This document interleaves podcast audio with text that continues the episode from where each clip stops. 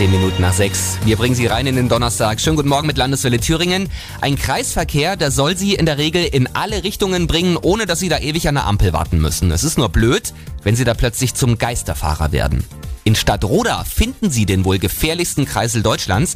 Christian Buri aus der Landeswelle Thüringen Redaktion der Straßenbauamt Ostthüringen ist da mittlerweile schon dran und filmt ganz wild. So ist es. Die haben da vor kurzem nämlich mal eine Kamera aufgebaut und kontrolliert, allerdings ohne Nummerschilder oder Autofahrer zu filmen und die Zahlen sind in der Tat erschreckend. In weniger als einer Woche gab es mehr als 40 Leute, die verwirrt waren und zum Geisterfahrer geworden sind. Wahnsinn, das scheint ja in Stadtroda wirklich kreuzgefährlich zu sein. Was will man dagegen tun? Auf alle Fälle erstmal die Begehung abwarten die hat das Straßenbauamt Ostthüringen nämlich in den nächsten Tagen angesetzt. Man munkelt aber, dass wohl was an der Beschilderung gemacht werden soll.